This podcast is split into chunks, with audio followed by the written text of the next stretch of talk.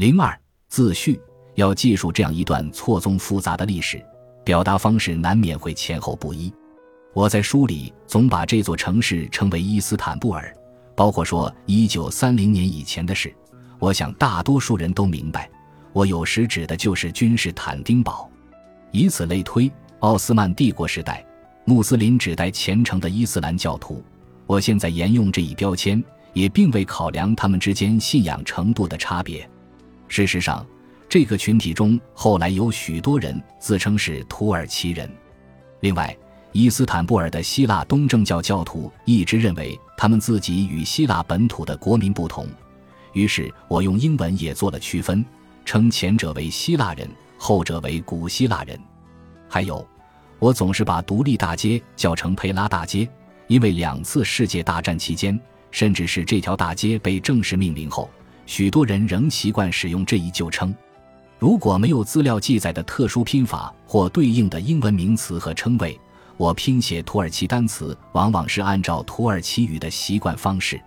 提及某些历史人物时，尤其是土耳其的穆斯林，我可能会用不止一个名字，因为直到一九三四年，他们才采用家族姓氏。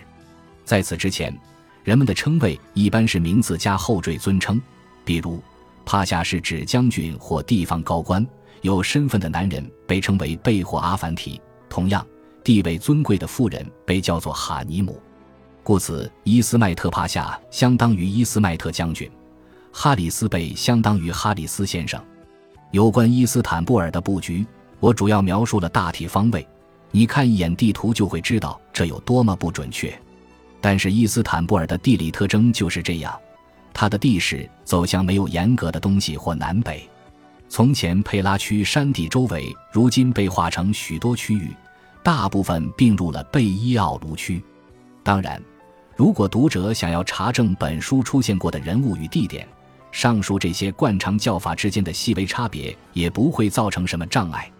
毕竟，伊斯坦布尔是座很包容的城市。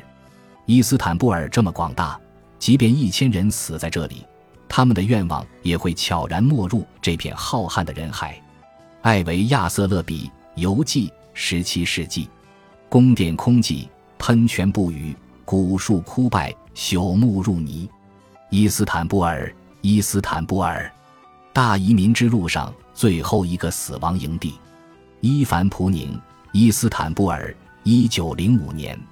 过去五百年，君士坦丁堡及其雄踞的狭长海峡给世界惹了许多麻烦，人们在这里抛头颅、洒热血，遭受了全世界最多的痛苦。我们发现，在第一次世界大战的最后一场大会战。欧洲在最后一道防线上前赴后继争抢的仍是君士坦丁堡。雷纳德·伍尔夫《君士坦丁堡的未来》，一九一七年。